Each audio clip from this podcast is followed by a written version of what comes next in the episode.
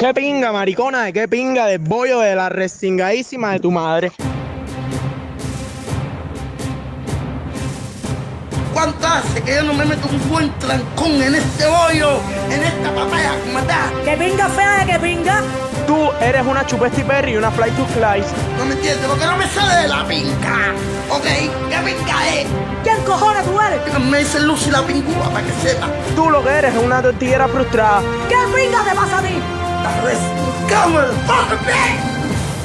Déjate confianza y vamos respetando. Con la voz, con las manos o con letras, todo el mundo habla. El lenguaje es cosa de todos.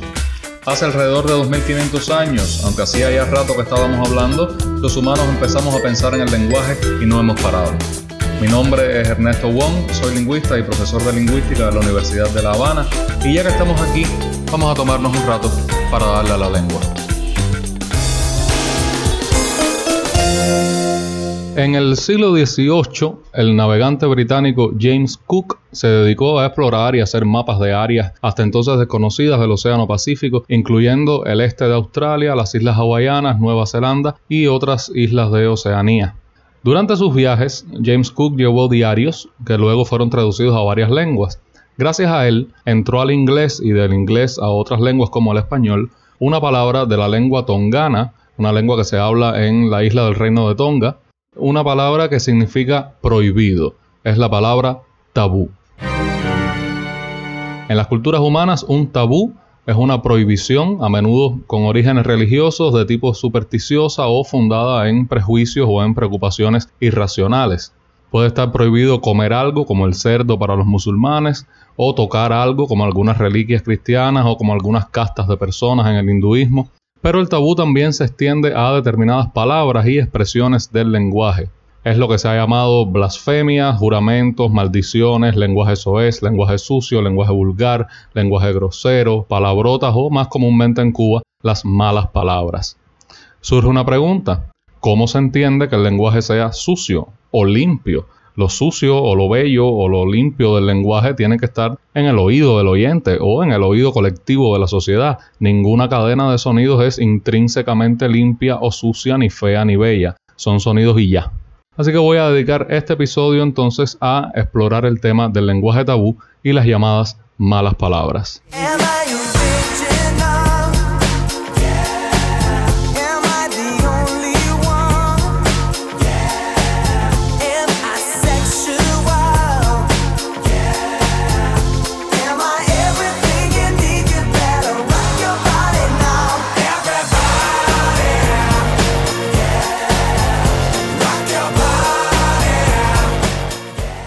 En la Biblia judeocristiana, específicamente en el libro de Levítico, capítulo 24, versículo 16, puede leerse. El que blasfeme el nombre de Jehová morirá irremisiblemente. Toda la congregación lo apedreará, sea extranjero o natural, morirá el que blasfeme el nombre. Sí, Levítico se caracteriza por su violencia desmedida y un poco histérica, pero bueno, no es muy distinto del resto de la Biblia. Lo traigo a colación porque el lenguaje tabú ha sido una preocupación central de los seres humanos, ha sido visto como un crimen capital en la Biblia y justifica incluso hoy sanciones legales por indecencia en los medios de comunicación de muchos países. El lenguaje tabú está en la frontera de la libertad de expresión, no solo en lo que respecta al control gubernamental, sino en debates sobre el discurso de odio o el acoso sexual. Y por supuesto, interviene en las opiniones que nos formamos sobre el carácter de las personas. Shakespeare escribió en Otelo, las palabras son palabras, jamás he escuchado que se hiera el corazón por el oído. Pero a los guardianes de la decencia no les cabe la menor duda de que el lenguaje soez corrompe sobre todo a los jóvenes, y defienden esa idea a pesar de que nadie nunca ha logrado explicar exactamente cómo se supone que oír o pronunciar una mala palabra corrompa la moral. Todos sabemos cuáles son las malas palabras en nuestra lengua materna, y sabemos en qué situaciones son deseables, aceptables, cuándo están prohibidas y cuándo son incluso peligrosas. Cuando los niños adquieren su lengua materna, aprenden también qué palabras son tabúes. Estas palabras pueden no ser las mismas para todos los niños porque dependen del sistema de valores que el niño haya adquirido en su entorno. Para un niño que se cría en una familia religiosa, por ejemplo, puede haber palabras tabúes que no lo son para uno que se cría en una familia atea.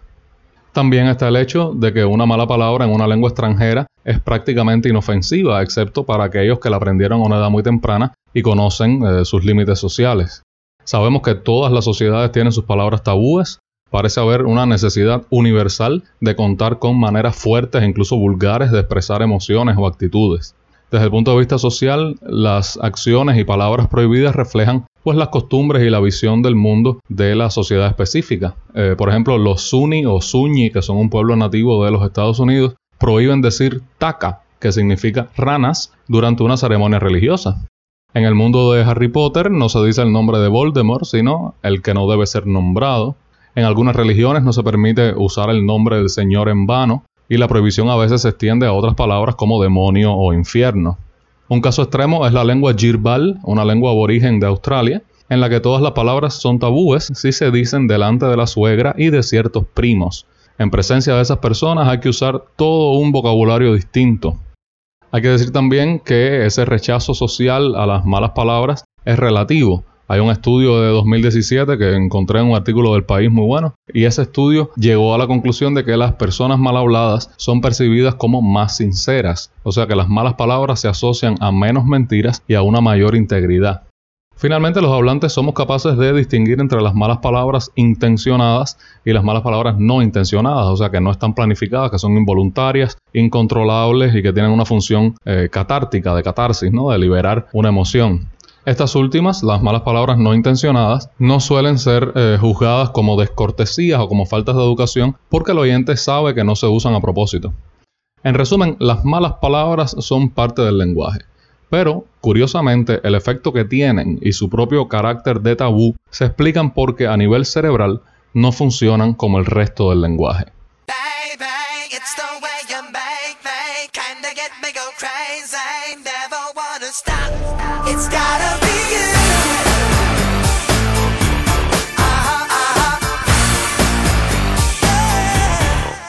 Recordarán del episodio 3 de esta temporada que dentro del significado de las palabras hay una diferencia entre la denotación, que es lo que una palabra nombra, y la connotación, que refleja las actitudes, las emociones, los juicios de valor, etc.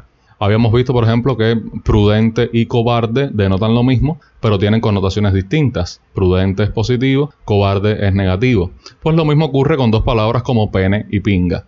La ubicuidad y la fuerza de las malas palabras sugiere que el lenguaje tabú activa partes profundas y antiguas del cerebro emocional. Si pensamos en la denotación y la connotación, ¿será que estos dos componentes del significado se almacenan en partes distintas del cerebro? Pues eso parece. El cerebro mamífero tiene, entre otras partes, eh, una parte que se llama el sistema límbico, que es una red antiquísima que regula la motivación y la emoción, y tiene también la corteza cerebral, que en los humanos es más grande y alberga la percepción, el conocimiento, el razonamiento y la planificación. Esos dos sistemas, el sistema límbico y la corteza cerebral, están conectados y trabajan juntos. No es ninguna locura suponer que la denotación de las palabras se almacena en la corteza cerebral, específicamente en el hemisferio izquierdo, que como recordarán del episodio sobre el lenguaje en el cerebro, es donde se localiza el centro del lenguaje, mientras que las connotaciones se distribuyen en conexiones entre la corteza y el sistema límbico, sobre todo en el hemisferio derecho, específicamente la amígdala, que es la parte del cerebro que les pone emoción a los recuerdos. O sea que decir malas palabras y oírlas activa las partes más profundas y más antiguas del cerebro humano. La afasia, que es el daño al centro del lenguaje en el cerebro, no afecta la capacidad de decir malas palabras. Esto sugiere que el lenguaje tabú se almacena en el hemisferio derecho. No es que el hemisferio derecho tenga una zona dedicada a decir malas palabras, sino que sus capacidades lingüísticas se limitan a lo que son fórmulas que se memorizan completas, como las malas palabras y las expresiones tabúes, y no a combinar palabras libremente para formar oraciones como hace el hemisferio izquierdo. Hay otra razón por la que el hemisferio derecho parece estar eh, implicado en el lenguaje tabú. Este hemisferio tiene mucho más que ver con la emoción, sobre todo con las emociones negativas. Parece ser que no es la corteza del hemisferio derecho la que produce las malas palabras, sino una estructura cerebral más antigua, que son los llamados ganglios basales. Hay un estudio sobre un paciente que sufrió una lesión en los ganglios basales derechos lo cual le provocó lo que sería el espejo de una fascia. Podía hablar perfectamente, pero había perdido la capacidad de decir malas palabras. Más evidencia nos da el síndrome de Tourette, causado por anormalidades precisamente en los ganglios basales. Como sabe cualquiera que vea televisión, uno de los síntomas del síndrome de Tourette, aunque no en todos los pacientes, es la producción involuntaria de malas palabras. Todo esto se debe a que una de las funciones de esos ganglios basales parece ser etiquetar determinados pensamientos y deseos como impensables o como tabúes para mantenerlos a raya. O sea, los ganglios basales etiquetan, aíslan e inhiben esos pensamientos.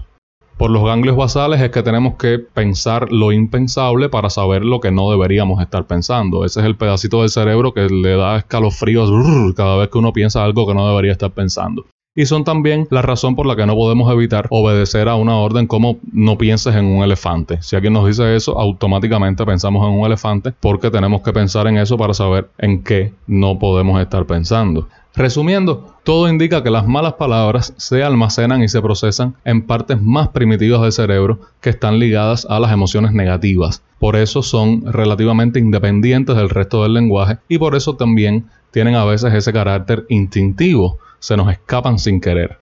Sabemos también que funcionan haciéndonos pensar lo impensable. Es lógico que nos preguntemos qué pensamientos tienen efecto negativo en las personas o lo que es lo mismo, de qué esferas de la vida nacen estas malas palabras.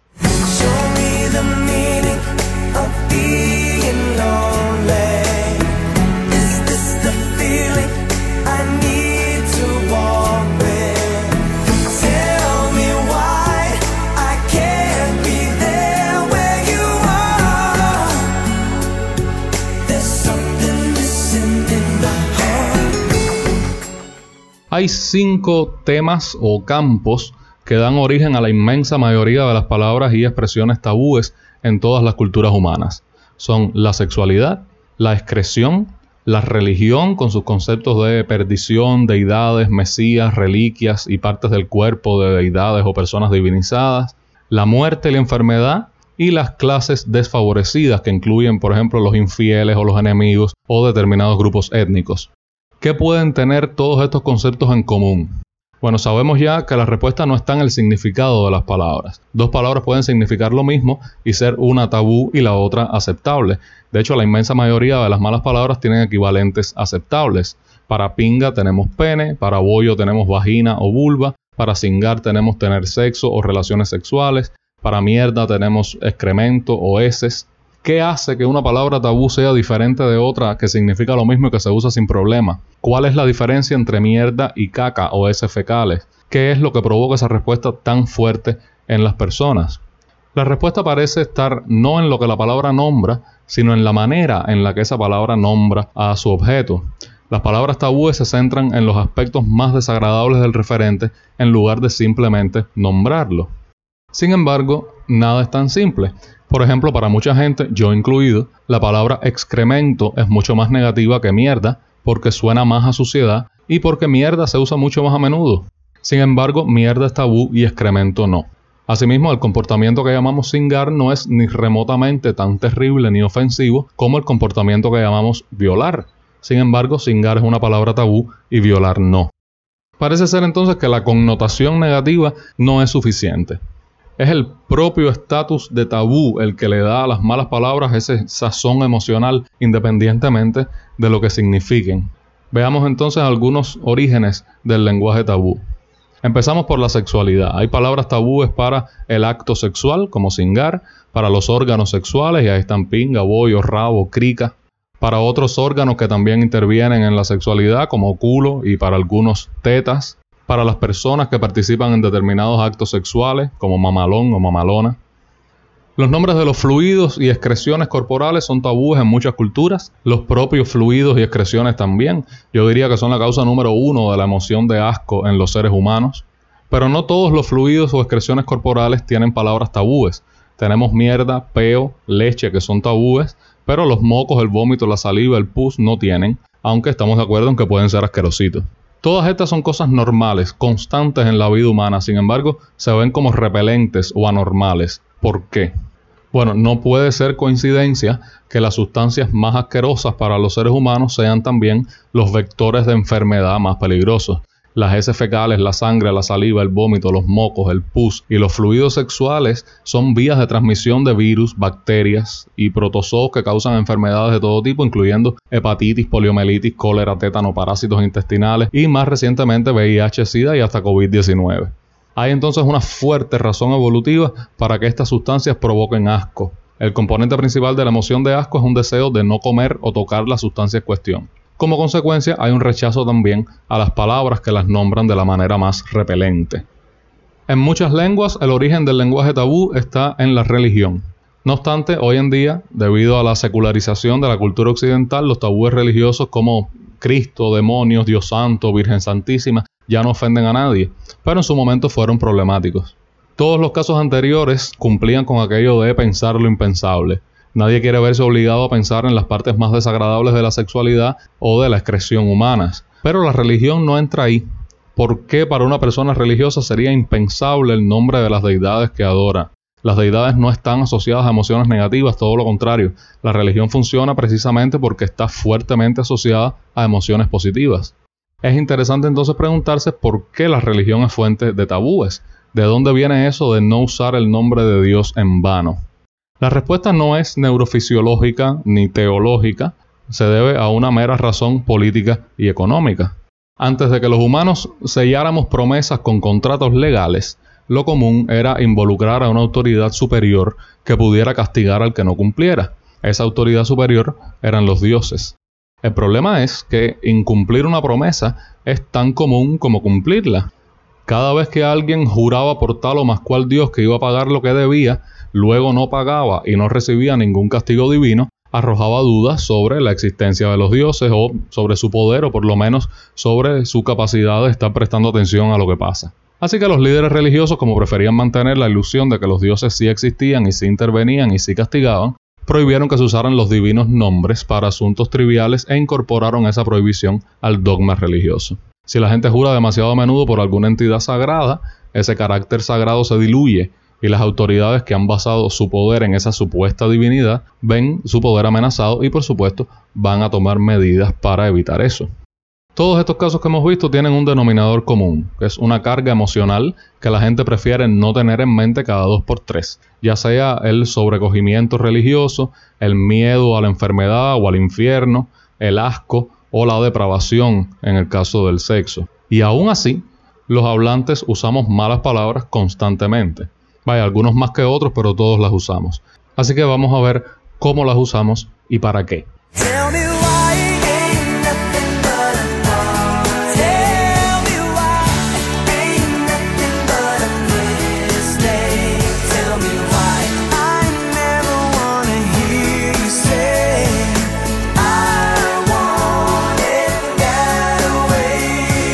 Una ventaja del lenguaje es que la comprensión es automática. Cuando oímos una palabra, entendemos automáticamente qué significa, no tenemos que hacer un esfuerzo adicional. La desventaja es que no podemos evitar entender lo que significa una palabra. Las palabras tabúes nos secuestran la atención y nos obligan a pensar en sus connotaciones negativas, nos obligan a pensar lo impensable. Es como si nos dieran un piñazo del que no podemos defendernos. Así que, sabiendo lo que sabemos, alguien podría preguntarse por qué una persona querría imponerle estos pensamientos a otra. Pero vamos a dejar claro una cosa, hay cinco maneras distintas de usar las malas palabras. Puedo usarlas de manera descriptiva o denotativa para nombrar cosas, como cuando digo fulano tiene la pinga grande. Puedo usarlas de manera idiomática, como parte de expresiones propias de mi lengua, como cuando digo en buen cubano esto está de pinga. Puedo usarlas como insultos, como cuando le digo a alguien eres un pinga. Puedo usarlas de manera enfática, como en qué pinga te pasa. O puedo usarlas de manera catártica, para liberar emoción, como cuando me doy un golpe en el dedo chiquito del pie y grito ay pinga. O sea que de todas las maneras que hay de usar las malas palabras, la única que va dirigida directamente a otra persona es el insulto. Cuando insultamos a otro con malas palabras, queremos que el otro piense en cosas desagradables. Así podemos decirle a alguien que es un mierda, un cingado, un cara de culo, un carepeo, un comemoco. Pero las malas palabras no son necesariamente ofensivas, de hecho, uno puede perfectamente ofender sin usarlas. Recientemente el reggaetonero Nacho publicó en Instagram una foto de su niña y una señora en los comentarios le dijo fea a la criatura. Nacho le respondió, y cito la respuesta completa porque es genial. Respondió Nacho. El problema, mi señora, es que alguien que lleve la estampa que usted le ofrece al mundo con su curiosa figura debe ser un poco más recatado y humilde a la hora de hacer comentarios sobre el físico de alguien, porque a pesar de que quizás tenga algunos atributos invisibles que resulten ser interesantes para los seres que la aprecian, digamos que la gracia física no la acompañó en su nacimiento y por lo visto seguirá ausente hasta el día que le toque partir a los brazos del Señor entonces sus palabras pueden lograr resaltar y maximizar el desorden visual que generaron su sagrada madre y su bendito padre al decidir copular para traerla al mundo. Dios la bendiga y permita que todos podamos ver la belleza de su interior. Mientras tanto, trata de no encandilar con el desorden de su superficie. En los otros usos, las malas palabras pueden no ser descorteses, aunque sean vulgares. También sirven para indicar solidaridad, por ejemplo, si un amigo mío me cuenta un problema que tiene o algo malo que le pasó y yo le respondo, ño, la vida es de pinga, esa respuesta es mucho más solidaria, se siente más cercana que algo como la vida es de madre o la vida es así. En general, las malas palabras son al mismo tiempo un acto de agresividad, obligan al oyente a pensar en cosas desagradables, y una muestra de solidaridad, porque estar dispuesto a romper los tabúes muestra una atmósfera de informalidad y de libertad. Además pueden interpretarse positivamente cuando se usan para bromear, para contar historias, para controlar el estrés, para adaptarse a un grupo o como sustituto de la agresión física. Y por si fuera poco, el uso catártico de las malas palabras como en pinga tiene efectos físicos reales en el organismo. En el mismo artículo del país que les comentaba, eh, apareció un estudio que encontró que decir o repetir una mala palabra aumenta el umbral del dolor y la tolerancia al dolor, aumenta la frecuencia cardíaca y disminuye el dolor percibido. Al parecer, las malas palabras activan la respuesta natural al estrés de luchar o huir, que consiste en un aumento de la adrenalina y del bombeo cardíaco, y en una analgesia, o sea, ausencia de dolor inducida por el estrés. Las malas palabras pueden también mejorar el rendimiento físico, en otro experimento se vio que repetir una mala palabra les permitió a los sujetos producir más potencia en una bicicleta estática. Todavía se está investigando, pero la hipótesis es que las malas palabras nos desinhiben. Algo parecido sucede en el tenis, por ejemplo, que sí se ha visto que mientras más gruñen los jugadores cuando le dan a la pelota, más fuerte es el golpe. Ahora bien, para que esto funcione, los investigadores aclaran que las malas palabras tienen que ser fuertes, o sea, pinga es mejor que coño, y tienen que ser auténticas, o sea, tienen que salir de verdad, no dichas a propósito. Y mientras más fuerte es la palabra, mayor es el efecto que tiene. Esos efectos se basan en el tabú de estas palabras y expresiones, en esa sensación de que se están violando reglas sociales. Así que las personas que las usan constantemente sin tabú no se benefician de estos efectos.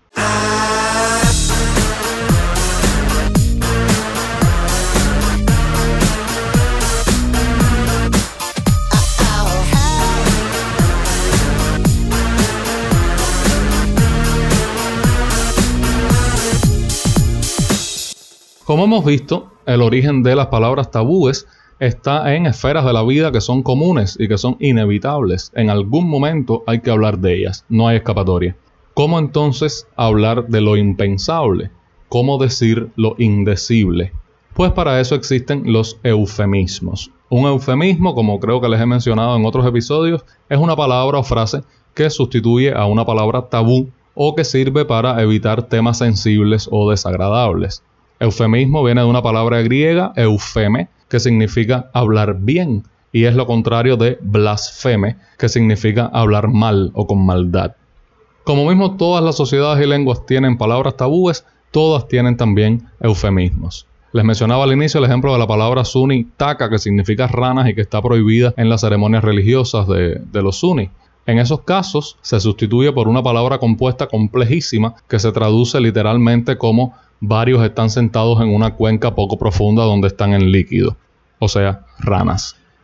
La muerte es un tema tabú en muchas sociedades, así que existen muchos eufemismos para la muerte. En español, con una búsqueda rápida, encontré fallecer, descansar en paz, estar con Dios, entregar el alma, irse al otro barrio, expirar, irse de este mundo, cerrar los ojos, bajar al sepulcro, exhalar el último suspiro, pasar a mejor vida. Todo eso para evitar decir morir. Existen también muchísimos eufemismos para excreciones del cuerpo y para la actividad sexual. Con un llamado en Twitter recopilé estas para orinar, cambiarles el agua a los pececitos, liberar aguas, hacer el número uno, lloverle bonito, echar un gato, echar un miau, como meao. Para hacer caca, plantar un pino, vaciar el congelador, mandar una carta o un telegrama, hacer el número dos, estirar la felpa, muñeco de barro. Y para la actividad sexual, meter el jeep en el fango, cortar el césped, derretir el queso, destupir el caño, ir a Singapur, jugar a las casitas, el dale que te pego, pipiar, pecar como Dios manda. O sea, como ven, los eufemismos no solo dan la ventaja de no tener que decir la palabra tabú, sino que además le brindan a los hablantes una oportunidad para ponerse creativos. Hay otras palabras y expresiones que, sin llegar a ser tabúes, también se perciben como desagradables o de mal gusto, así que a menudo se sustituyen por eufemismos. Es el caso de productos femeninos para las íntimas, damas de compañía para las prostitutas, trabajadores del sexo para prostitutas y prostitutos, institución penitenciaria para la cárcel, conflicto armado para una guerra, una larga y penosa enfermedad que casi siempre es cáncer, cometer una indiscreción, que es para cuando alguien le es infiel a su cónyuge. Lo contrario de un eufemismo es un disfemismo, es una palabra o expresión intencionalmente fuerte o violenta que se usa para nombrar algo que normalmente tiene un nombre neutral. Por ejemplo, cuando en vez de morir se usa estirar la pata o partirse. Cuando se le llama árboles muertos a la prensa impresa. Cuando se llama comida chatarra a la comida rápida. Cuando se le llama botacaca al fondillo. El propósito es el mismo del de las malas palabras, y de hecho puede decirse que las malas palabras son al final difemismos. El propósito es llamar la atención sobre los aspectos más negativos o desagradables de las cosas. Bueno, ha sido un episodio larguito, pero creo que el tema lo merecía.